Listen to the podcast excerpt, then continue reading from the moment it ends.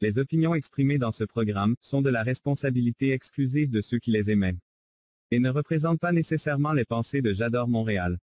Las opiniones expresadas en este programa son responsabilidad exclusiva de quienes las expresan y no representan necesariamente los pensamientos de Yador Montreal. The opinions expressed in this program are the exclusive responsibility of those who emit them and do not necessarily represent the thoughts of J'adore Montreal. Estamos muy preocupados por el infierno. El verdadero infierno lo hacemos aquí, estando juntos. Hay dos maneras de salvarse. Una es dejar de verlo hasta convertirse en parte, de él. La otra es más complicada porque exige atención. La otra es detenerse a mirar dentro del infierno que no lo es y hacer que perdure y defenderlo. Buenas noches, es el primer jueves de junio. El patio de mi casa en Madrid huele a jazmines y yo creo que es un buen pretexto para irnos de viaje. Eh, junio está siendo un mes extraño, un mes extraño eh, a nivel de, clima, de temperatura, vienen y van las nubes, vienen y va la melancolía, la melancolía, y en un lugar del mundo ocurre un fenómeno atmosférico que es poético. Hay una de las canciones más hermosas que creo que es de un autor eh, mm, uruguayo, es un tango eh, que habla de la garúa. Ahora mismo está garuando en Lima, el cielo de Lima es gris. A mí de Lima me gustan muchas palabras porque es el país con más soles, pero con menos luces, porque el cielo de Lima es siempre gris, pero los soles van de mano en mano, haciendo esa cosa que se llama economía. La primera vez que fui a Lima, eh, recuerdo que Charito me llevaba caminando por la calle de Arequipa y me dijo, hace unos meses de ese edificio cayó un hombre que estaba limpiando sus lunas. Y claro, era desgarradora la imagen de un hombre que caía de un décimo piso y moría al caer contra el suelo, pero era hermosa la imagen de alguien que muriera por limpiar las lunas. ¿Cuántas veces nos detenemos a mirar las lunas? ¿Cuántas veces nos detenemos a mirar a los ojos? ¿Cuántas veces la vida nos sorprende en el intento de querer tejer algo más que un encuentro casual con las personas que la vida nos pone en el camino? Ya están conectados con nosotros dos personas a las que conocí en Lima. Lau y Fede, de Cuentos en las Orejas, que una de estas noches estarán por aquí. La responsable de que nos juntáramos en Lima fue mi amiga, es mi amiga Jennifer Díaz, que hoy os la quiero presentar. Y la quiero presentar porque para Jenny siempre es tiempo de cuentos. Pero precisamente este mes, además de ser tiempo de cuentos, es el mes de puro cuento en Lima, en Perú, que históricamente en los últimos años se ha ido extendiendo a otras ciudades de la geografía peruana, pero ahora con el tema de la pandemia y todas esas necesidades y todos estos miedos y toda esta paranoia que nos habita, se ha vuelto un espacio virtual. Pero de eso hablaremos en el camino, porque antes os quiero, os quiero hablar de cómo conocí a Jenny y por qué Jenny es mi amiga. Conocí a Jenny en Chile, en Santiago de Chile. La conocí por azar, por casualidad y la conocí por Edel Arriagada, que es una amiga en común, una de esas amigas que me ha puesto en el camino a muchos, muchos otros amigos.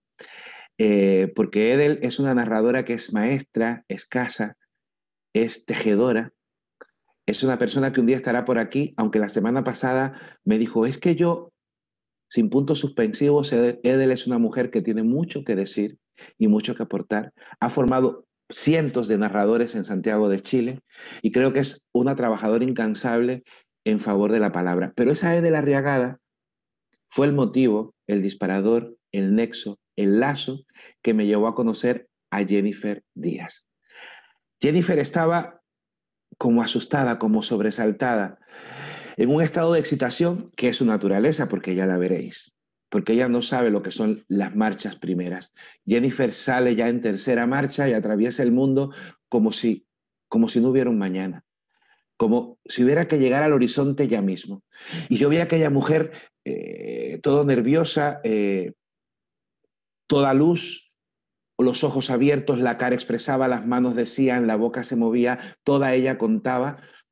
Y como si me conociera de toda la vida, cuando la Eden le dijo, el viernes comemos en casa, cenamos en casa y Aldo va a cocinar comida cubana. Y ella entonces me miró con esa actitud que tiene a veces que parece insolente, pero que en el fondo es esa actitud que tienen todas las niñas mimadas, las pequeñas de la familia, y me dijo, a ver si me demuestras que es buena la cocina cubana, porque claro, ya sabéis que los peruanos y las peruanas son muy defensores de su comida.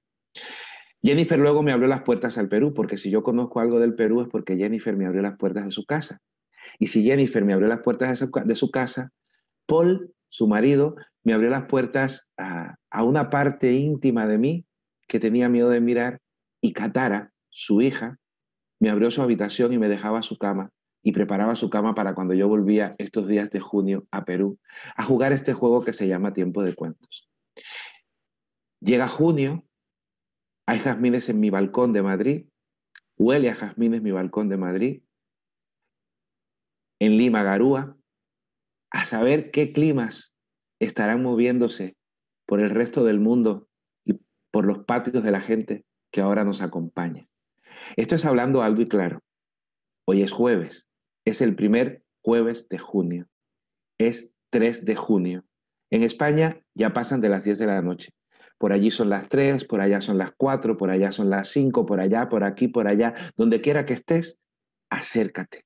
Porque es un tiempo para detenerse de la mano de los amigos a mirar el mundo. A mirar qué parte del mundo no es infierno y encontrar entre todos el modo de hacer que perdure.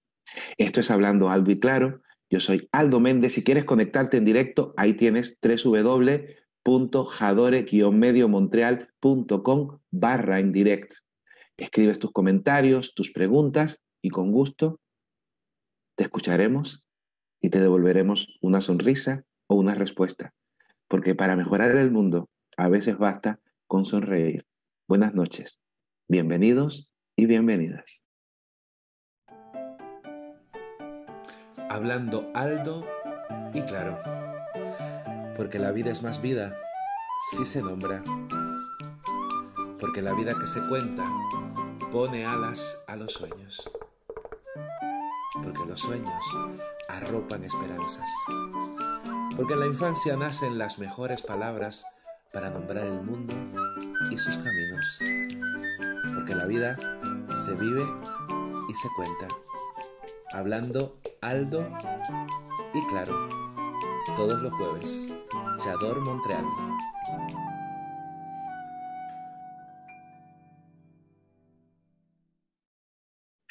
Jenny, Jenny, Jenny, Jenny, qué gusto. A ver, Jenny, vamos a empezar por lo primero. Que estás enfadada conmigo porque escribí mal tu nombre. Eh, tu padre salió corriendo al registro civil a inscribirte y le dio por ser creativo con las consonantes que conformaban tu nombre. No te puso Jennifer con J. No, no te, puso Jennifer con Y porque, claro, era la época de la Y en la que se, el mundo significaba, para el mundo latino significaba la modernidad. Luego no te puso dos N, que es lo que normalmente se pone cuando lleva la J, sino que le puso dos F. No sé qué significaría de fugaz, de fuerte, de familiar, de mm, futuro, de frágil, porque yo creo, Jennifer, yo que te he visto a ti, Eres una mujer de apariencia ruda, pero en el fondo hay una niña de barrio que sigue queriendo salir a correr a la calle. Bienvenida Jennifer Díaz, bienvenida Jennifer. Mi lágrima, un ratito, mi lágrima. Aldo Méndez, yo no puedo estar más complacida y agradecida que en este tiempo, un tiempo tan destinado al terror y al horror en el mundo, podamos tener esos rayos de luz que llegan a nuestras casas y las tocamos y las abrazamos. Un rayo de luz eres tú que nos encontremos en estos ámbitos y que la pandemia y todas las circunstancias alrededor hayan hecho que seamos más fuertes que nunca y que podamos mostrarle al mundo que tenemos la capacidad de no solo la reinvención, ¿no? sino la reconexión. Siempre podemos conectarnos desde cualquier punto en donde nos encontremos. Eso es lo maravilloso que hace los cuentos con nosotros. Y pues sí, estaba molesta, estaba molesta, pero ya se me ha pasado con todo lo bonito que has dicho a la entrada. Ese ha sido el juego sucio, Aldo Méndez, y yo ahora estoy así, ¿no? Pero fíjate, fíjate, fíjate si es como, hemos comentado, Jenny, te voy a contar una anécdota bonita. Está conectada una persona en La Habana, que conectarse en La Habana es casi milagroso. esa persona que está conectada en La Habana es mi amiga Iliana Ibarra, que gracias a la cual yo tuve mis primeros zapatos de cuentacuentos cuando estrené mi primer espectáculo aquel 24 de septiembre, cuando empezaba mi andadura como cuentero. Fíjate cómo la vida te lleva, y yo quiero que estos zapatos me lleven a un lugar porque yo quiero que me hables de tu infancia. Yo quiero que yo conocí a tu madre, conocí todos los silencios de tu madre. Eh, ahí está Ede la Riagada, hablando de recuerdos, la linda Ede. Eh, yo creo, yo quiero que me cuentes de tu infancia de chica de barrio en Lima. Qué, qué este comienzo tan emblemático, sobre todo porque en el tiempo tengo una niña recordamos cada cierto tiempo este paso porque no puedo evitar repetir estas frases de madre, ¿no? En mis épocas, lo dije, dije que nunca iba a decir algo así, pero les digo, y también recuerdo momentos que mm, estamos acostumbrados, creo que cuando uno pierde a los padres, siempre vivir como rememorando el dolor del que no estén. Y pocas veces nos concentramos en recordar los momentos alegres que teníamos o que también eran emotivos y emocionantes y no romper el llanto aplastado por una culpabilidad reinante. Entonces me ha pasado que en este tiempo ha sido muy hermoso recordar aquellos momentos, ¿por qué hago esto? ¿No? ¿Por, qué, ¿Por qué todos los días me levanto con muchas ganas de, contar, de empezar a hacer proyectos? Y recuerdo mi infancia, recuerdo eso, ese momento del, del, que nos juntáramos con mi mamá, con mis tres hermanos, dos varones, una hermana tengo, mi padre, pero, y mi padre era pintor, entonces siempre, siempre tenía este, esta frase de mi madre diciéndole a él que, que ya es hora de ponerte a hacer un trabajo de verdad. Entonces, cuando íbamos avanzando en el tiempo, a pesar de que ella tenía esa dureza porque tenía que poner como el, el eh, ponerse en el papel, de presidente del hogar y decidir qué cosas, porque mi padre era pintor y era volátil y vivía siempre en las nubes y, y eso creo que con muchos años después he podido identificar lo que tengo de mi padre. Entonces en este viajar y en este volar también tengo la conciencia de qué hacer con todo este viajar y volar, qué es lo que me deja en este camino de mi infancia, en una, en una zona muy difícil de habitar en Lima, porque en el año en que yo nací, el lugar donde yo nací era considerado en muchos casos el segundo lugar más peligroso de Latinoamérica. Entonces, te puedes imaginar el trabajo de una madre, o sea, por qué la, la dureza, los silencios de mi madre muchas veces ha sido por esa misma lucha continua y constante que nosotros em, seamos felices de cierta manera. Nunca nos lo dijo, ¿no? Yo quiero que seas feliz porque, porque bueno, a veces son los padres así, ¿no? No tienen esa forma pero creo que siempre nos hizo mirar más allá, ¿no? Mirar que hay muchas posibilidades adelante, que, esto no es todo lo que basta, lo que hay. Entonces creo que ese ímpetu de mi madre es lo que recuerdo siempre, ¿no? Este camino de infancia con una búsqueda de conocer el mundo. Tuve una profesora en el colegio que se llamaba Virginia Cisneros y mira que es de la única que me puedo acordar su nombre y apellido. Nunca me acordaría de un profesor del colegio imposible, pero ella Recuerdo que era mi profesora de historia en quinto grado de primaria y había conocido Egipto. Y ella nos contaba cómo había sido su llegar, pero desde la ingenuidad y la inocencia de una peruana yendo hasta Egipto. Y en ese momento para mí era fascinante, y abrí mis ojos gigantes y yo dije, yo quiero ser como esta profesora, quiero, quiero vivir esa experiencia y contarlo de esa manera. Y yo creo que cada vez que un cuento pasa por mi vida, recuerdo a mi profesora sin querer, está inmerso en mi ser, recuerdo a mi madre, recuerdo este camino largo de, poder tener la tranquilidad y la libertad del que todos mis recuerdos pueda contarlos siempre con el ápice de la imaginación, que es lo que he recogido de mi infancia. Tu madre, yo, yo es que tú hablas de tu madre y, y, tu madre fue una ha sido una de las personas fugaces en mi vida. que he coincidido con ella en el, lugar donde suelo coincidir con casi todas las madres de mis amigos y mis amigas, que es en la cocina o en la casa de, mi, de nuestra amiga Edel, porque sabéis, eh, de hecho mi madre siempre que conocía a la madre de un amigo le decía, no dejes que te entre en la cocina. Y yo recuerdo a tu madre en la cocina de tu casa, que también es mi cocina y que también es mi casa, em, en silencio cocinando para todos para el festival. Pero eh, del festival hablaremos luego. Era de esos silencios que contaba, era de esos silencios que decía, era de esos silencios que imponía una amorosidad y un respeto sin edulcorantes, sin ñoñerías.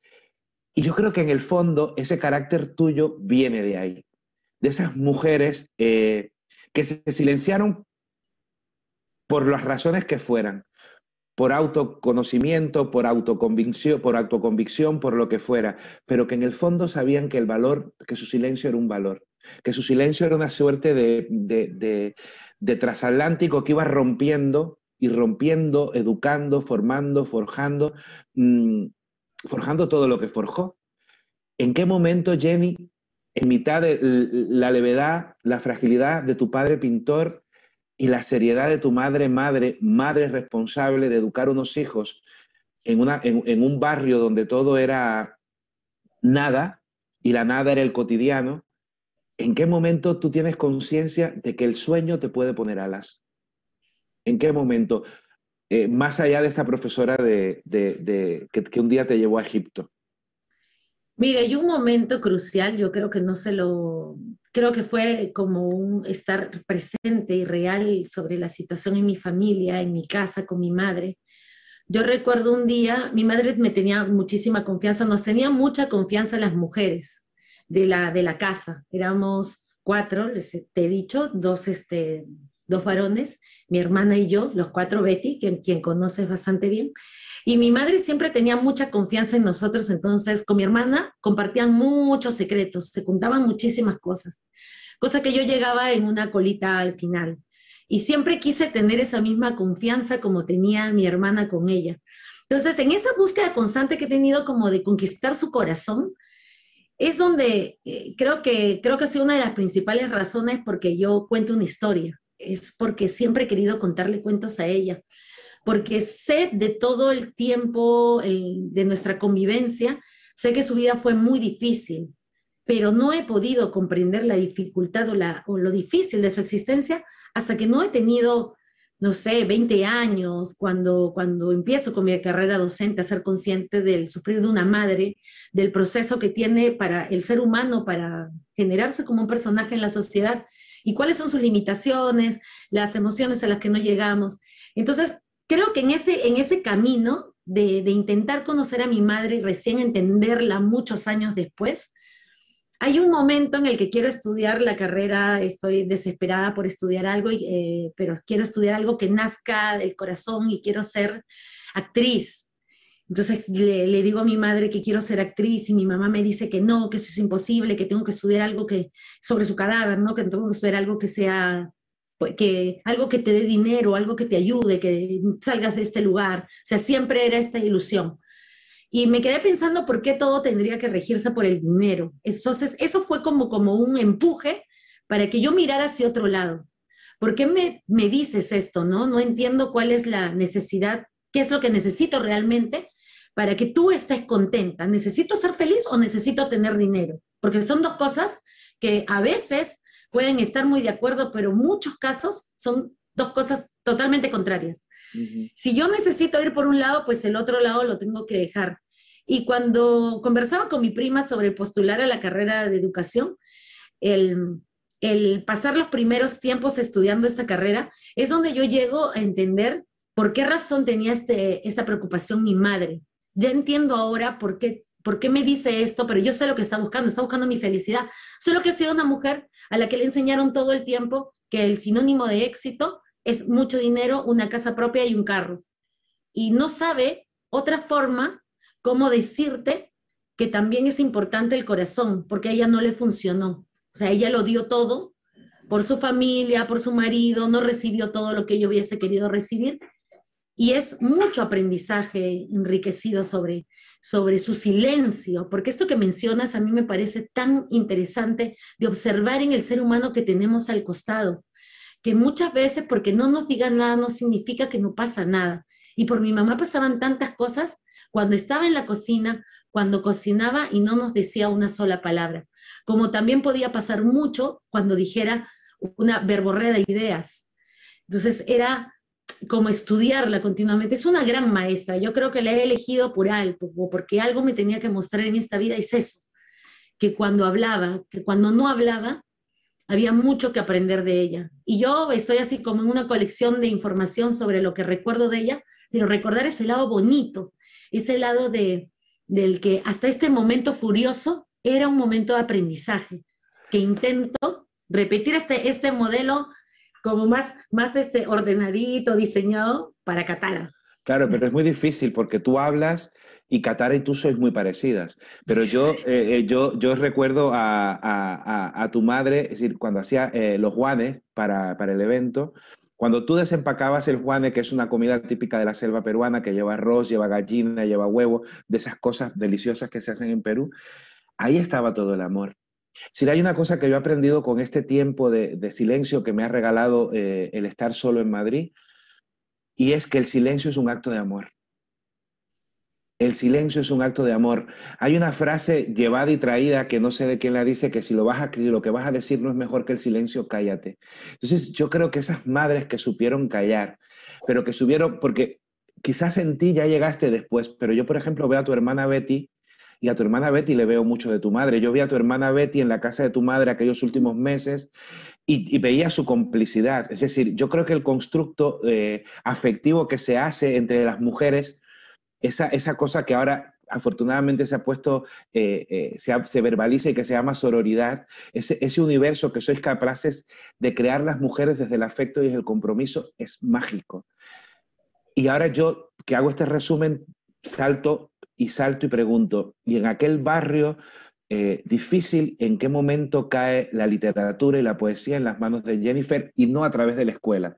Un libro eh, que llegara, un, poeta que llegara y, te enamorara y te desdibujara esa imagen que te, que te, que te construía el balcón de tu casa. ¿Cuándo llegó? ¿Qué edad tenías cuando llegó ese libro? Tenía 15 años y ese libro que me regaló mi hermana que también lo menciono mucho, ¿no? Es un libro que, que, representaba el cariño que sentía mi hermana por mí, porque no teníamos una relación muy sencilla al inicio. Yo soy la menor de todos ellos, tengo siete años de diferencia de los tres este, primeros y por consiguiente era como una hija única entonces tenía los hermanos allá y yo, la niña metiche que quiere estar en todas las reuniones, en todos los grupos de los amigos de mis hermanos. Este momento con mi hermana es especial porque creo que allí, eh, aparte de todas las cosas que hacía por mí, ¿no? Era, era mi segunda madre, esta, esta, esta posición, esta postura, porque mi padre... Es, diría yo, es... en estos momentos completó el, el, cuadro, ¿no? Donde estaba la foto vacía y pum, la repetimos.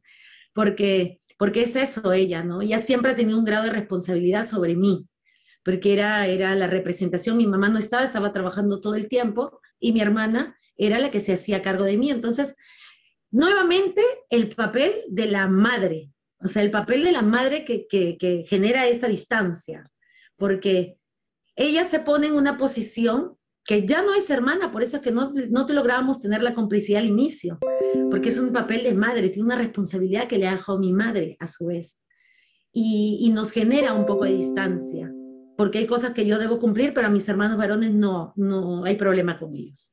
O sea, yo sí lo tengo que hacer de esta manera, pero ellos no el, creo, que, creo que con el libro que me regala ella, pero con esa sensación del machismo imperante en mi casa, en mi casa continuamente y sobre todo infringido por las mujeres de mi familia, es que entiendo, por, porque también lo veo en ese libro, este libro ya en el abuso de poder de la, de la feminidad, por esa decepción también de la falta y la ausencia del padre, que era mi planta de naranja lima, de José Mauro Vasconcelos, yo soy CC, yo me siento totalmente cesé. Yo sufro desesperadamente por el lugar donde me encuentro, porque estas no son las condiciones con las que yo quiero desarrollarme, pero eh, sufro con él cuando la única oportunidad que tiene para cambiar su vida porque él lo quiere hacer, desaparece.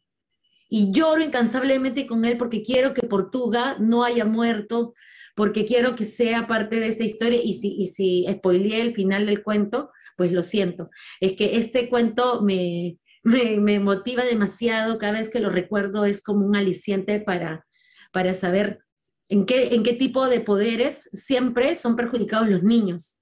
O sea, en cualquiera que, en que existan los niños somos como la, última rueda del coche, que es esta infancia que yo creo que si se, generaría una confianza desde el principio y esta conexión tan necesaria, pues no habrían niños y no habrían adultos sufriendo eh, porque tienen un niño lastimado dentro.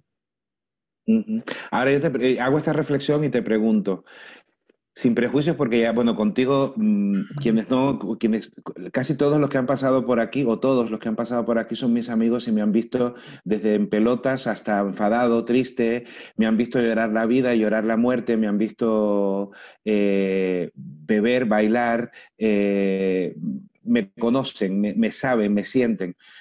Y, saben que no le tengo miedo a las palabras. Una palabra, claro, cuando definimos tu barrio y volvemos al barrio de tu infancia. ¿La poesía puede salvar de la marginalidad? Pues sí, claro que sí. Yo recuerdo, eh, mis profesoras de colegio han sido claves para mí. Tal vez yo no he tenido mucha inspiración familiar, no tenía tíos o tías que, con los que me sentara a compartir sus historias. Todos como vivían siempre en el trabajo, en la necesidad del desarrollo. Y, mis y tengo profesoras que han marcado muchos de esos caminos poéticos. Tengo mi profesora Lili de la primaria, los primeros grados, que, que siempre nos hacía recitar y este constante trabajo de la memoria, que a veces decías, ¡ay, qué pesado! Pero La Niña de la Lámpara Azul, que es un poema de Rubén Darío, que, que, perdón, de José María Guren, La Niña de la Lámpara Azul de nuestro peruano, inspirado en la obra, de los modernistas, claro, de Rubén Darío. Entonces, esta, esta niña de la lámpara azul que camina por el perfil nebuloso, cual mágico sueño de Estambul, su perfil está ya, es la niña de la lámpara azul. Cada vez que tenía este vocablo repitiendo, este camino sinuoso, silencioso, era mi camino entre eh, mi barrio y el colegio, el colegio y mi barrio muchas veces abstraída, porque todos me decían, eh, te pasó la voz y no me, no, no me hiciste caso. Pero es porque yo iba caminando así como, como todo lo que estoy viendo alrededor, con esta musicalidad se va yendo, está transformándose y se va cambiando. Y yo soy esa, esa niña caminando y esperando que siempre haya un, un reflejo, una luz. Entonces, como yo creo muchísimo en las señales, desde, que soy muy chiquita, creo que sí, que, que esto es por algo, voy a seguir este instinto que me lleva por esta señal. Y he tenido esto en, en estas profesoras, que cada vez que ha habido alguien que me ha mirado los ojos y hemos hablado acerca o, o, de literatura, o de cuento, de narrativa, o de poesía, siempre he sentido esas palabras musicales, no solamente como en los poemas mismos, ¿no? sino en un libro o en una expresión de ellas tan único, tan particular, del, del nada es así para siempre, tú dibujas el camino que quieres, por el camino que quieres andar. Entonces esa frase siempre, tú dibujas por el camino del que quieres andar, creo que este es como el, el escudo de vida. El escudo, vale.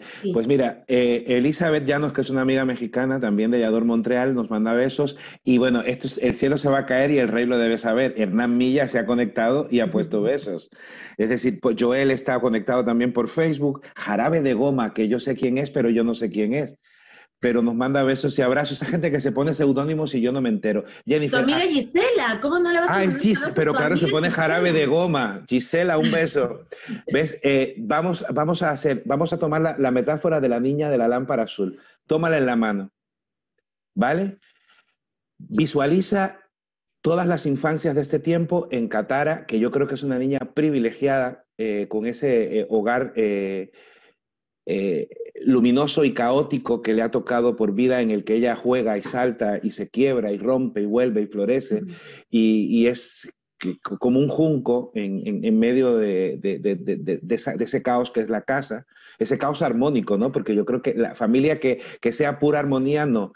Agarramos esa lámpara azul, eh, agarramos la infancia toda reflejada en Catara ¿En qué convertirías esa lámpara azul y le dejarías como herencia a las niñas y a los niños de este tiempo en el que se les olvida, en que les hacen pensar que un minuto de televisión salva de la marginalidad, que un minuto de fama garantiza el futuro, eh, que un minuto de gloria garantiza la felicidad? ¿Qué le dejarías tú a las niñas y a los niños de este tiempo para que volvieran a creer en los sueños? Para que caminaran una calle llena de ruidos y de violencia y de conflictos, pensando que en algún lugar del mundo está la poesía. ¿Qué le dejarías de regalo? Pues es este, un poco difícil, ¿no? Hay, hay muchas cosas que quisiera dejarle a los niños ahora, ¿no? Mis palabras, mi mirada, mi abrazo, mi fuerza. Quisiera decirles que no están solos nunca, que siempre hay un recuerdo, un camino, un sueño que puede ser transformado, que, que tú puedes hacer ese sueño, puedes hacer ese camino realidad, pero yo le regalaría a todos los niños, si tuvieran algo que llevarse como un emblema de verdad, sería un minuto solamente mirándose a los ojos con su padre o con su madre, con alguien que tienen al lado, tomarse de la mano. Ese momento tan esencial que el niño va a guardar por siempre en sí, que va a ser su iluminaria, ya no depende del niño, depende del adulto de poder tomarse ese tiempo, pero no sabes el regalo maravilloso que le haría ese niño esa sería su guía y su lámpara, ¿no? Esas palabras, esas palabras que siempre van a calar en el corazón del, que lo escucha. O sea, recordar en este momento las palabras de mi madre en algún instante, releer cartas que me escribía cuando tenía 10 años y viajé a la selva por primera vez. Releer esto y escuchar y sentir sus palabras para mí son un aire de motivación. Siempre ha sido una fuente de motivación cada vez que escuché de ella estoy orgullosa de ti. Me encanta lo que haces ese, ese retumbe de palabras tan sonoro, tan suave, esta es para mí una luz. Imagínate cuántos podrían tener esta luz en su camino si simplemente se lo repitieran. Repetimos tantas veces te odio, pero no repetimos tantas veces te amo. Cuesta mucho más. O nos mordemos la lengua para no decir te odio. Jennifer, eh, benditos los silencios de tu madre. Eh, Bendita la suerte de la lámpara azul que te llevó descalza por un camino difícil y que te llevó a lo que luego vamos a ver. Este es el primer, el segundo bloque ya del programa, se nos va, se nos va, se nos va. Gracias a los amigos. Acaba de conectarse Elena Martín Lorenzo, pero como ella es muy fina, acaba de poner Hello from Madrid. Ella está aquí en Madrid y es más castiza que, ay, la Cristina Verbena, que qué bonito escucharnos. Eh, escucharos, ella escucharos, escucharos. Nos vamos a un corte. Volvemos para hablar de Lima. De Lima, de Lima, de Lima, por eso puse la flor de la canela. Volvemos para hablar de cómo una niña de barrio que quería ser actriz termina siendo maestra y cómo una niña de barrio, limeña, que estudió pedagogía, actuación, decidió ser cuentacuentos y ahora se empeña en una ciudad como Lima en defender espacios de palabra. Esto es hablando al claro. Es jueves. Donde quiera que estés, acércate. Entra en www.jadore-mediomontreal.com eh, barra en direct, ahí lo pone y pones tus comentarios, tus mensajes. Ya nos has escrito Elizabeth, Edel, Cristina, eh, Fede y Lau de Argentina y seguimos hablando, seguimos conversando. Aldo, y claro, nos vemos en un ratito. ¿Eres extrovertido? ¿Eres popular?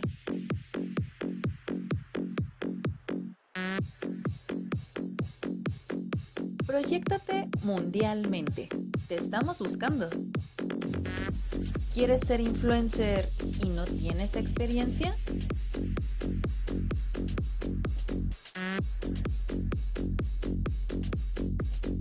El rostro de Yador Montreal. Entrevistas, cápsulas, festivales y promos. Nosotros te formamos. Sé todo un crack de las redes.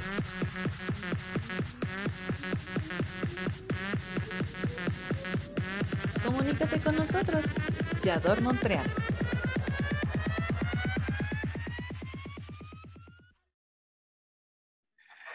Eh, Mónica Uribe nos está viendo, nos está viendo Josh desde Oaxaca, mi, adorada Oaxaca. Laura Moreno también nos está viendo, nos están viendo mucha gente por aquí, por Facebook, por aquí, por allá. Entren, Josh, Mónica, si entran a www.jadore-mediomontreal.com barra en directo, pueden mandar los comentarios en directo, incluso hacernos preguntas, que estamos, que lo decimos todo. Jennifer, vamos a saltar. Tu madre es empeñada, porque las madres son las que se empeñan, tu padre seguía en las nubes. Eh, tu hermana ejerciendo de hermana mayor, tu prima y tú deciden estudiar pedagogía. Y me voy a la universidad a estudiar pedagogía, cuando yo quería ser actriz. Y no hay nada más distante de la actuación que la pedagogía ortodoxa y conservadora que se da en las universidades, porque yo creo que si en las facultades de pedagogía se enseñara a actuar, otro gallo cantaría. Marisuri, otro beso para ti hasta México. Cuéntame, ¿cómo fue esa decisión de estudiar pedagogía? Bueno, todo gracias a esta prima que me dio un argumento válido a los 15 años. Me dijo, ¿qué estás haciendo? ¿Nada? ¿Por qué no hacemos nada juntas?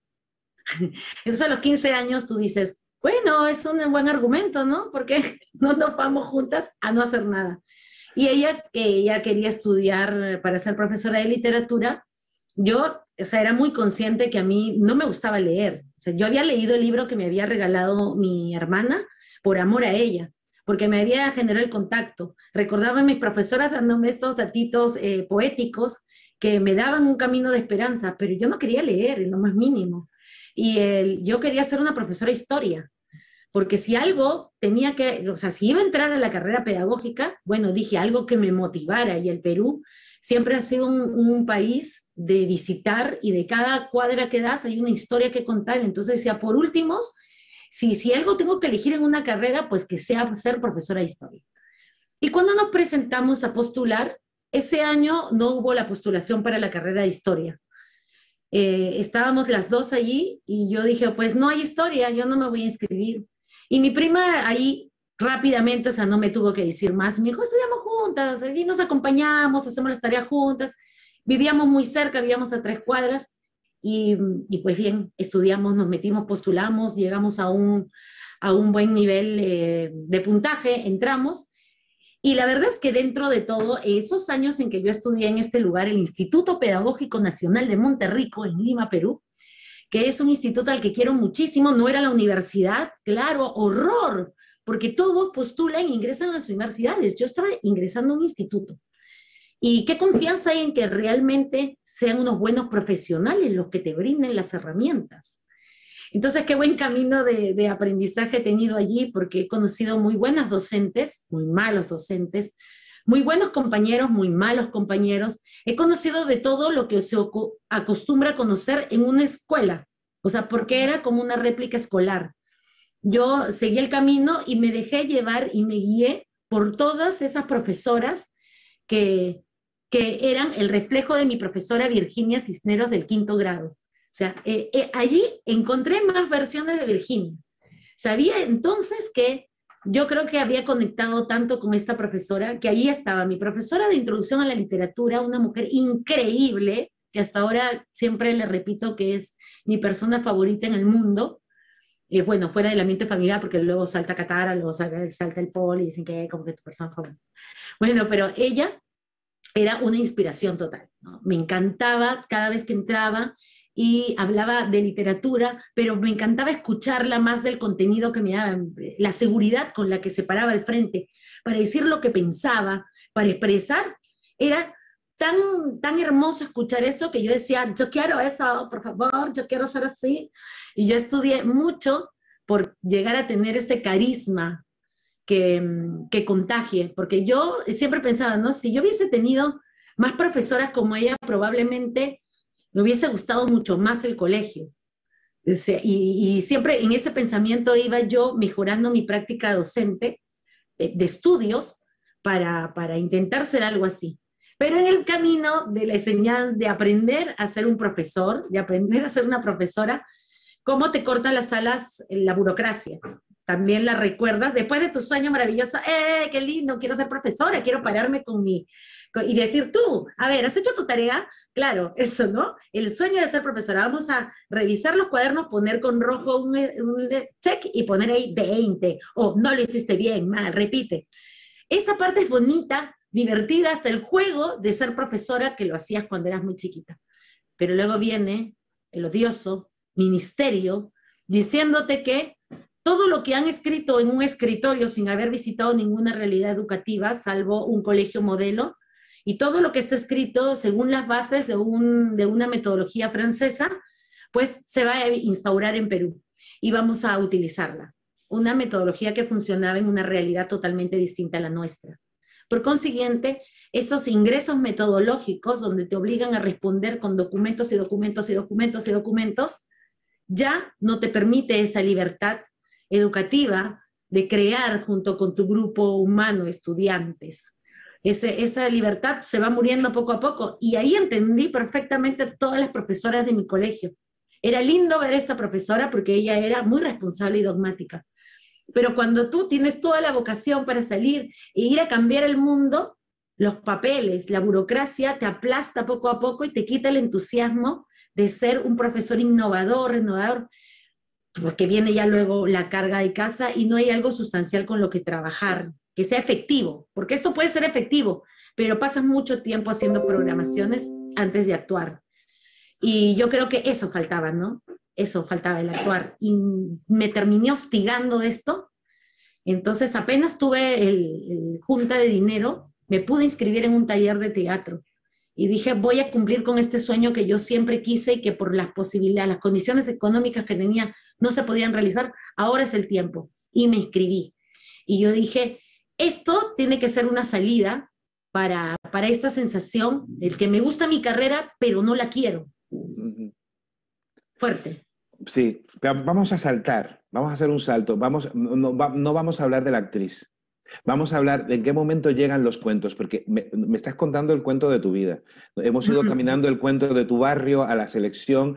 Eh, hay partes de lo que hemos contado que está en tu espectáculo, en, uno de tus espectáculos, donde cuentas la relación con tu hermana y la relación con tu prima y hablas eh, del sistema, de, ese sistema eh, corrosivo, impositor, ese sistema que te va aplastando y reprimiendo. ¿Cuándo llegan los cuentos, Jenny? ¿De la mano de quién llegan los cuentos? llegan por primera vez, em, llegan del narrador de cuentos, ese del personaje de la televisión, este, de ahí. Yo no había escuchado antes historias, nadie me había contado un cuento, leíamos cuentos que era diferente, o sea, no, no tenía ninguna relación directa para mí compararte y contar una historia, mi madre me contaba algunas historias, pero de su, de su pueblo, de su vida, pero todo terminaba siendo tan trágico y, terminaba bloqueando un poco la información de estas, historias. Cuando yo voy, cuando veo este, este programa y me encantaba el narrador de cuentos, lo repetía, decía, qué, qué lindo, pero siempre fue como un programa de televisión. Esto existe allí, no es algo que yo quisiera o un modelo a seguir, era entretenimiento. Pero un día estaba en un salón de clases y yo contaba, al parecer, siempre he contado, pero no había caído en, el, en la clara idea de que esto que estaba haciendo era parte de una herramienta que podía ser fabulosa, si le explotaba más, si le conocía más.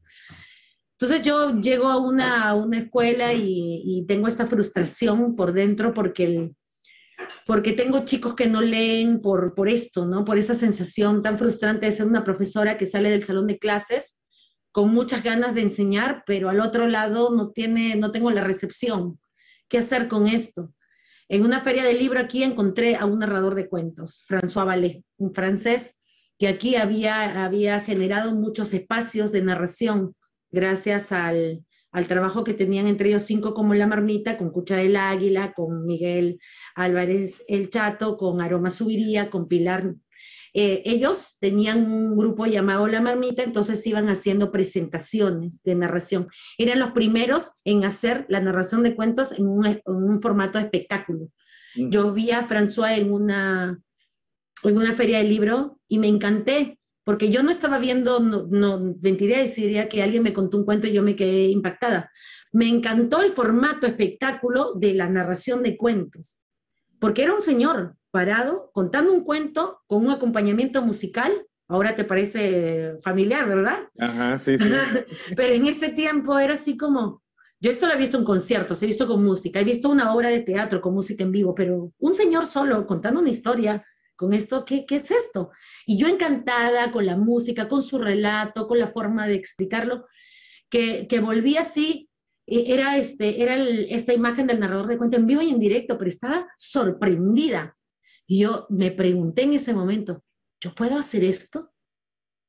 Me tocó tanto esa pregunta que yo lo intenté en un salón de clases, me funcionó, los chicos me escucharon, pero ahí quedó. Yo eh, seguía haciendo en las clases alguna narración, algún cuento, no como narración sí, en sí, sino como parte de la motivación de esa sesión de clases.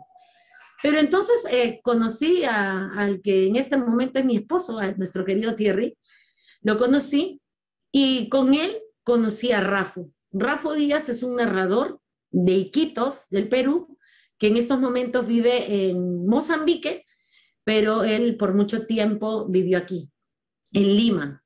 Y cuando conocí a, Thierry, me presentó a su amigo, íbamos a su casa y lo veía contar cuentos, porque él ensayaba con nosotros sacaba algo de beber y nos contaba cuentos. Y yo me quedé impresionada porque dije, esto que había visto en una feria, que lo he utilizado como recurso, ahora resulta que este chico lo hace y como nada, porque estamos ahí sentados los tres y me está contando una historia y yo, adulta, gigante, ahí escuchando y convirtiéndome en una niña.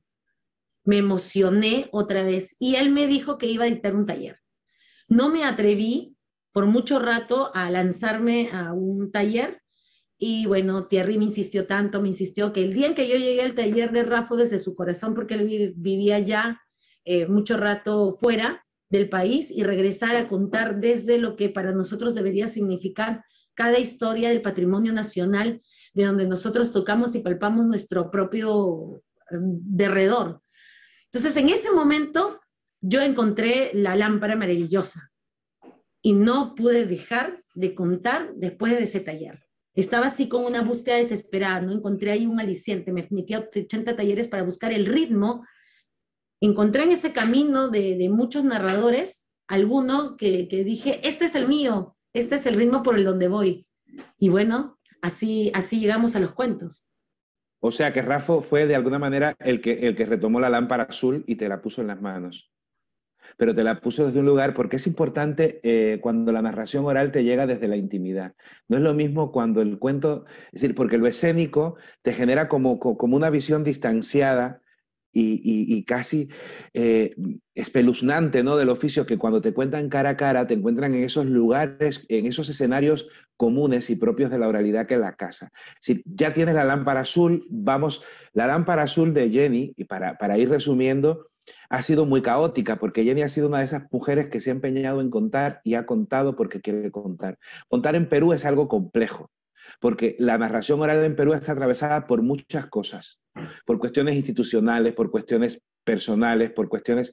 Es decir, en Perú hay mucha gente haciendo cosas muy interesantes, hay mucha gente arriesgando, otra gente que arriesga desde el saber, desde la conciencia. Hay instituciones que han apostado por los cuentos, pero Jenny en mitad de ese caos decide, me he hecho el mundo por Montera, ya eh, incluso con Catara chiquitita, y vamos a buscar voces y nos vamos a Colombia y nos vamos a México y nos vamos a Chile y nos vamos a Argentina y nos vamos a sufrir aquí y a gozar allá, a gozar casi siempre más que sufrir, porque somos más gozadores que sufridores. Y en medio de todo ese delirio de una ciudad compleja como Lima, compleja a nivel eh, cívico, pero compleja a nivel eh, de gestión cultural, ella así, porque le nace, decide hace nueve años crear un evento que se llama puro cuento. Jenny, ¿por qué te empeñas en que siga existiendo puro cuento? ¿Por qué? Qué pesada que soy, Aldo Méndez. mucho, muy pesada. Sí, yo a veces me siento con Eileen, mi querida compañera de este tiempo en la producción del Puro Cuento. El, con Eileen conversamos y siempre llegamos al por qué estamos haciendo esto, porque, porque creo en la conexión, porque me ha dado una respuesta clara a la conexión, este intercambio entre la importancia del, estar con el otro ser que me da el cuento. El, yo estoy, eh, soy una convencida del que si nosotros pasáramos un poquito más de tiempo escuchándonos, mirándonos, sintiéndonos, entre grandes, entre pequeños, sin ninguna distinción de edad, eh, a través de una historia, a través de tu propia historia, estoy segura que sería otra la historia del mundo. Pero hablando del mundo es muy grande, porque decir el mundo es como querer llegar a todos y no llegas a nadie, me diría mi querido esposo. Pero yo donde voy es que, ¿a quiénes, quiénes podrían ser el vínculo para que el ser humano se transforme desde mi, pequeño, desde mi pequeña comunidad? ¿Quiénes tienen en su espacio 40, 50 personas todos los días intercambiando información? Son los maestros. Yo fui estudiante de pedagogía, fui maestra de escuela, fui profesora, no me considero una maestra tampoco. Fui profesora apasionada, de vocación, y hasta el cuarto año de, ejercer la carrera como tal, hasta el cuarto año no sabía que existía la narración de cuentos. En el quinto año como profesora lo conocí y trabajé con él y fueron mis días maravillosos. Y tengo estudiantes que hasta el momento me escriben recordando nuestros momentos de intercambio en la escuela. tengo, tengo estudiantes que, que, después de muchísimo tiempo volvemos a conectar y me hablan del, de algún momento, alguna frase o algo que les dije. Si yo he dejado, yo desde, desde donde estoy, desde mis, mis ganas de hacer un cambio alrededor sobre la pedagogía, el sistema educativo en nuestro país, pude hacer un cambio, pude hacer algo, pude darle una fuerza a, alguien, a un ser humano al otro lado. Imagínate si esto fuera una réplica constante en todos lados. Imagínate que cada profesor tuviera este vínculo, esta capacidad de conectar con sus estudiantes. Yo soy una convencida de que la única manera es que cada uno tome conciencia de ellos, pero ¿y si le damos un poco de empuje, los ayudamos? Podríamos hacer una transformación. Entonces sigo empeñada porque mi país no escucha, mi país no recuerda su pasado. Mi país vive repitiendo errores y como decía alguna vez una, una periodista extranjera, decíamos que la política era como una rueda de hámster. O sea, siempre repitiendo los mismos errores y seguimos rodando y seguimos rodando. Y tenemos en este problema un lío existencial, ¿no? En el país, porque más que generar soluciones, se genera odio. ¿Cómo podemos mirar hacia adelante, hacia cambiar y mejorar nuestro sistema educativo? Sí, lo primero que, que, que, si tocamos algún punto dentro de la política, lo que explota es odio a tu compañero, a tu prójimo, a tu hermano, porque piensa diferente a ti, nuestra comunicación está perdida. La narración de cuentos nos puede llevar a ese lado. Si aprendemos a escuchar, si aprendemos a mirar, que lo hemos conversado, lo hemos escuchado también temprano, si aprendemos a compartir, si aprendemos a entender lo que es realmente la palabra discusión y no como una pelea, sino la presentación de dos ideas diferentes. Si llegamos a eso, pues vamos a ser realmente unos pioneros en la transformación emocional del mundo.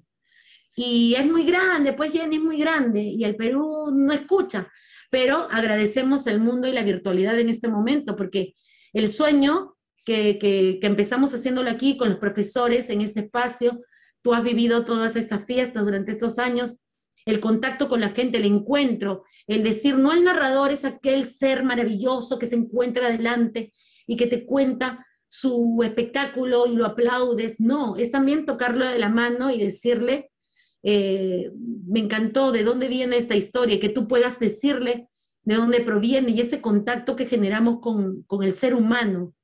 Eso, eso, por eso soy tan terca, porque no me voy a rendir hasta que no sienta que le estoy dejando un, le estoy dejando un mundo, o por lo menos una comunidad mejor a mi hija. Eso. Eso está muy bien también. Pero bueno, yo que, mira, aquí eh, John Huesa nos manda abrazos, Jenny. John que se conectó. Eh, y, y, Luchi, Luz Elena, que es una adorada amiga que tenemos pendiente hacer algo en favor de Colombia en estos días, eh, dice que es una conversación que le inspira. eso yo lo sé, pero también sé que te encanta que los cuenteros celebremos tu cumpleaños. ella clausura el festival el día antes de su cumpleaños para que podamos emborracharnos esa noche y le cantemos el cumpleaños feliz. Esto lo sé también porque ella nunca ha dejado de ser, y lo notaréis, la niña pequeña, la consentida porque, eh, porque sí, porque es consentidora además, es, es caótica, es mano rota, es generosa, generosa, generosa, generosa en el decir, se pierde en el decir, se encuentra en el decir, se halla en el decir.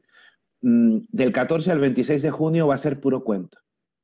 Eh, del 14 al 26 de junio vamos a estar en las redes todo el tiempo. Eh, el año pasado no hubo, este año sí va a haber. Eh, nos van a poder seguir. Ahí está la página de Facebook. Yo soy puro cuento, yo soy puro cuento, ella es puro cuento, tú eres puro cuento, todos somos puro cuento, ya lo ha dicho. Por eso se empecina esta chica de barrio, esta chica que tuvo un padre pintor y una madre callada y una, y una hermana que yo creo que fue la que mejor entendió y heredó la dulzura de tu madre. Es muy curioso cuando, cuando yo las veía mirarse. Esta muchacha de barrio, de uno de los barrios más violentos de Lima cuando ella era niña, tuvo el privilegio de encontrar una lámpara azul. A veces la lámpara tiembla, a veces la lámpara se apaga, pero siempre hay alguien que aletea y le vuelve a encender la lámpara y le pasa un fósforo encendido y le da una palmadita en el hombro. Porque las personas que inspiran y las personas que se inspiran a cambiar el mundo siempre encuentran un momento para detenerse y mirar qué no es infierno y salvarlo. Tiempo de cuentos es Jennifer Díaz y todo lo que hemos pasado por allí. Yo soy puro cuento es un evento que está para eso, para que nos juntemos al calor, al amor de las palabras, para descubrir lámparas azules, para descubrir que la poesía salva de la marginalidad, salva del silencio, salva del destierro, salva de la mentira, salva del engaño. La palabra salva, la palabra junta, como nos ha juntado esta noche. Nos vamos a un corte, hablando y claro, y luego tú, que tanto hablas, me tendrás que preguntar a mí, que seré breve y conciso. un gusto compartir contigo. A todas, a todos los que están compartiendo con nosotros, muchísimas gracias. Si no se han conectado, están, estáis a tiempo porque nos queda un ratiquito nada más. Ella es Jennifer Díaz, yo soy Puro Cuento, bueno, yo soy Aldo Méndez, yo soy Puro Cuento es la página y esto es hablando alto y claro. Es jueves, sigue siendo jueves. El jueves de la semana que viene, más, pero ya os digo con quién. Nos vemos enseguida. Mis queridísimos amigos, estoy aquí recordándoles que el lunes 7 de junio vamos a estar en punto de las 10 de la noche, hora Canadá, Montreal, y 9 de la noche, hora de Ciudad de México, con Elizabeth Llanos en Galería Creativa Vallador en Montreal. Así que síganos, métanse en la transmisión porque va a ser totalmente en vivo y adicional a eso vamos a tener también chat en vivo. Así que métanse, se van a divertir mucho, pero sobre todo, y lo más importante, besos a los gordos. Me estaba riendo porque estábamos aquí revisando los mensajes de Facebook, eh, eh, definiendo ese yo soy puro cuento. Eh, está la Gisela ahí dando vítores en, en, Facebook. Gisela, te hubieras conectado por aquí, lo hubieras puesto directo en nuestro chat.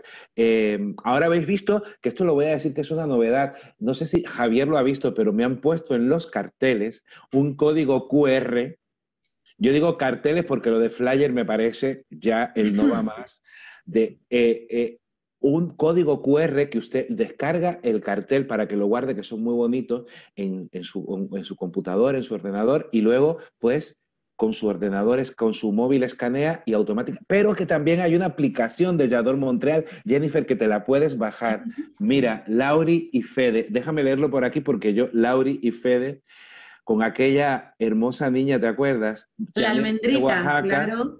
Y gracias por ese hermoso, inspirador y amoroso momento. Que, por cierto, voy a contar esta anécdota, aunque nos robemos tiempo. Una de las cosas más bonitas fue aquel día en el café eh, que estaban contando Fede y Lau. Almendrita era una bebé, ¿te acuerdas que se subió al escenario con la bebé? La bebé empezó a llorar y Lau empezó a amamantarla y todo el público al unísono empezó a cantar un arrullo. Ahora lo digo y se me pone la piel de gallina y traigo ese, ese, para mandarles desde aquí un beso a Almendrita que ya debe ser casi un adolescente, a sus padres que son dos seres amorosos, pero a las personas amorosas que se entregan al acto de escuchar y de compartir la palabra porque ese día ha sido uno de los días claves en mi confirmación de que este es un oficio que salva Eh, decía que hay una aplicación que os la bajáis directamente en el móvil, las personas que se pierden. ¿Por dónde entro? ¿Qué es un código QR? Porque la gente te pregunta cada cosa. Entonces, bajáis la aplicación, entráis en la aplicación aquí en de estas que hay de los móviles y buscas Yador Montreal la aplicación y ya directamente entras al programa. ¿Eh? Mira cómo estamos. ¿Quién me iba a decir? A mí de Meneses, tú de, barrio, tú de barrio y cuenta cuenta internacional, yo de Meneses con código QR y aplicación. ¿Quién me lo iba a decir? Jenny, qué pena que no tengamos algo para beber, ¿no? Qué pena, qué pena, es tan triste esto. luego ponernos, ponernos a bailar la Edel, un vinito de la Edel. Eh, Jennifer, ahora te toca a ti preguntarme. Pregúntame lo que quieras, que yo responderé lo que me dé la gana. Sí, yo tengo una pregunta para ti, mi querido Aldo Méndez, que estoy cada vez siempre conversar contigo es así como tener el corazón vibrante. Quiero que me cuentes, Aldo, ¿cómo es este tiempo para ti eh, sin tu Meneses? Que, cada vez que te escucho, tú celebras tu cumpleaños allá y has invitado a, muchas, a muchos narradores que han pasado contigo. ¿Cómo, cómo ha pasado este tiempo sin Meneses? ¿no? Mira, yo eh, soy una persona que, que he hecho muy poquito de menos. Yo soy una persona que, tú has visto que llego al aeropuerto en Lima y ya yo estoy en Lima. Ya yo me despedí de la Edel en Santiago y ya yo llegué a Lima y me dejaste a, mí en el aeropuerto de Lima y llegué a Bogotá y estoy con Carolina y me voy de Carolina corriendo a los brazos de Nico Lugo y soy muy fácil en ese sentido. Yo a veces echo de menos eh, Mm, ciertas cosas. Eh, acaba de fliparle de Hernán Milla. Em, yo echo de menos el, ciertos olores, echo de menos ciertos sonidos, echo de menos ciertos rincones. Y ahora en este tiempo que ha sido muy largo, echo de menos el hecho... Eh, cuando mi padre murió, yo tuve conciencia de la necesidad que tenía de ver, eh, de no permitirme dejar de ver envejecer a mi madre. Y estos dos años es lo que más echo de menos. Yo a Meneses me lo he inventado tanto que Meneses es casi tan hermoso en mí, es más hermoso en mí que lo que es en realidad. La primera vez que yo fui a Meneses, eh, después de cuatro años y medio sin poder volver, recuerdo que estuve dos días en silencio, casi en silencio, porque decir que Aldo Méndez y silencio, eso es imposible pero era porque yo me había dibujado un Meneses tan idílico, un Meneses tan mágico, que, que no lo encontraba. Hasta que me di cuenta de que haber nacido en pueblos chicos, como decía mi amigo Osvaldo Navarro, poeta cubano, los hombres que nacemos en pueblos somos dos veces poetas, porque somos de pueblo y porque el horizonte es siempre enorme. Entonces yo he hecho de Meneses eso, el horizonte es enorme y las puertas abiertas y el vecino esperando para decirte buenos días, buenos días, buenos días. Hecho, lo echo mucho de menos. No me acostumbro. Y sé que un día volveré. Volveré y, trataré de superarlo, pero volveré. Qué bonito, querido amigo. ¿Y tu madre? Y este tiempo, porque es parte de Meneses. Mira, mi madre, a mí me asombra la inteligencia de mi madre. A mí me asombra cómo mi madre controla la diferencia horaria entre España y Cuba. Ella sabe, yo recuerdo que en pleno, eh, después del confinamiento y toda la historia y toda la movida, yo me fui a Francia, volví, estuvimos confinados porque eh, Alhambra tuvo coronavirus y yo nunca le dije a mi madre que, que, había, que, que había estado confinado. Y un día me, me llaman a una hora y estaba yo en la cama con Mario y con Alhambra leyendo un cuento o no sé qué estábamos haciendo. Mario tenía seis años, eh, ya tenía siete, Alhambra, no, Mario tenía, iba a cumplir siete, Alhambra tenía uno, apenas dos. Y mi madre me llama, no sé qué, Mario y Alhambra se ponen en el móvil a hacer tonterías y me dice, ¿y qué hacen los niños contigo en la cama? Digo, ¿por qué? Dice, porque a esta hora los niños tendrían que estar en la, en la guardería y en el colegio. Si mi madre tiene la cabeza muy clara. Mi madre es una de las cosas que que agradezco el hecho de que ella estuviera en Meneses en este tiempo pandémico porque no le ha permitido meterse, esconderse, ocultarse, sino que ha podido seguir viviendo el juego de vivir en el patio con sus gallinas, con su bisnieto, con su nieta, con mi hermana, con los conflictos, con la familia, con los rollos, y vive ahí maquinando y maquinando y maquinando y está gloriosamente viva. A veces me enfada, pero siempre la quiero.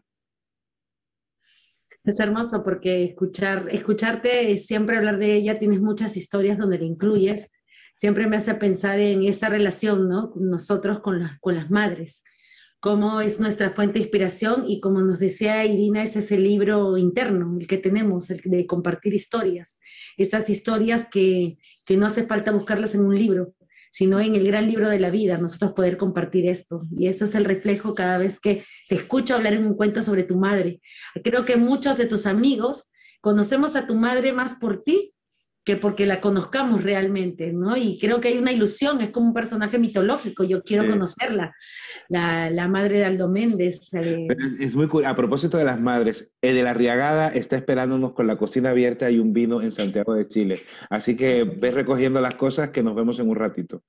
Ya tengo mi bolsita bajo el brazo. Eh, Jenny, voy a cerrar hoy con una pregunta a ti, fíjate, hoy cambié, porque Cadu me hizo una pregunta eh, para ti, Cadu Sinelli te dejo una pregunta en tu foto toda con tu sombrero. Me dice Cadu, ¿qué no te sacarías nunca del sombrero como cuentera? ¿Qué nunca te sacarías del, del, sombrero? Que nunca me sacaría.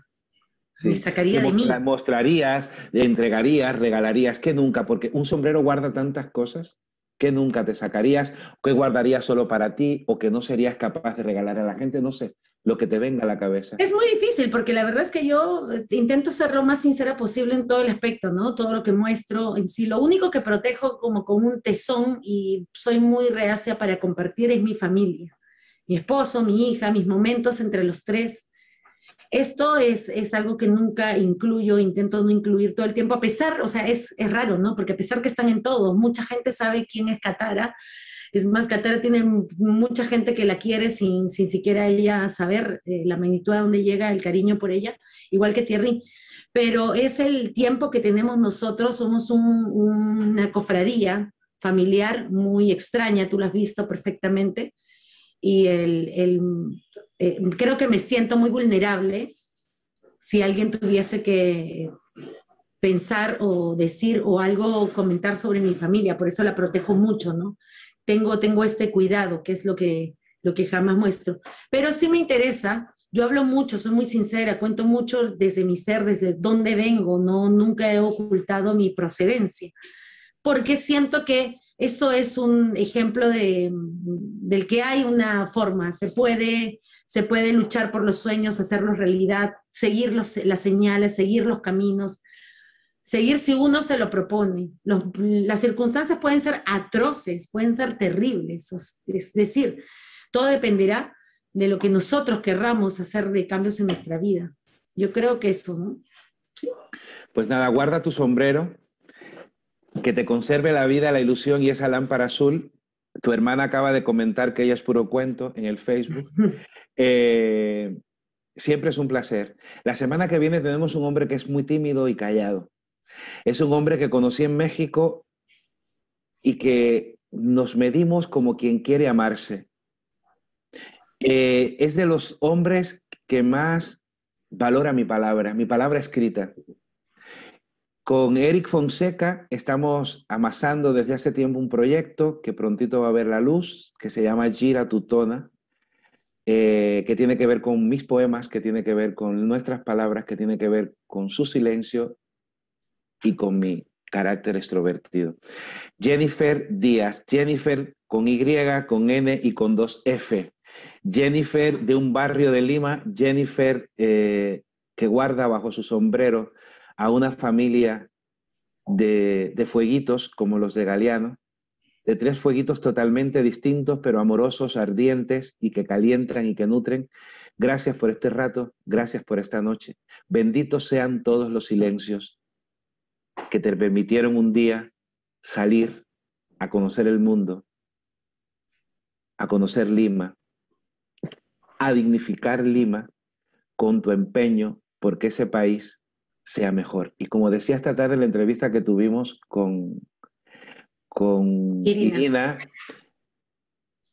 Jennifer, si algún día el viento del olvido se lleva tus palabras, párate en la ventana gris de Lima y aunque Garúe grita, Simón, Simón, Simón, y el viento de la memoria te va a encender todas las lámparas azules y va a hacer que florezcan todas las plantas de naranja lima. Muchas gracias, muchos cuentos, muchos caminos y del 14 al 26, puro cuento.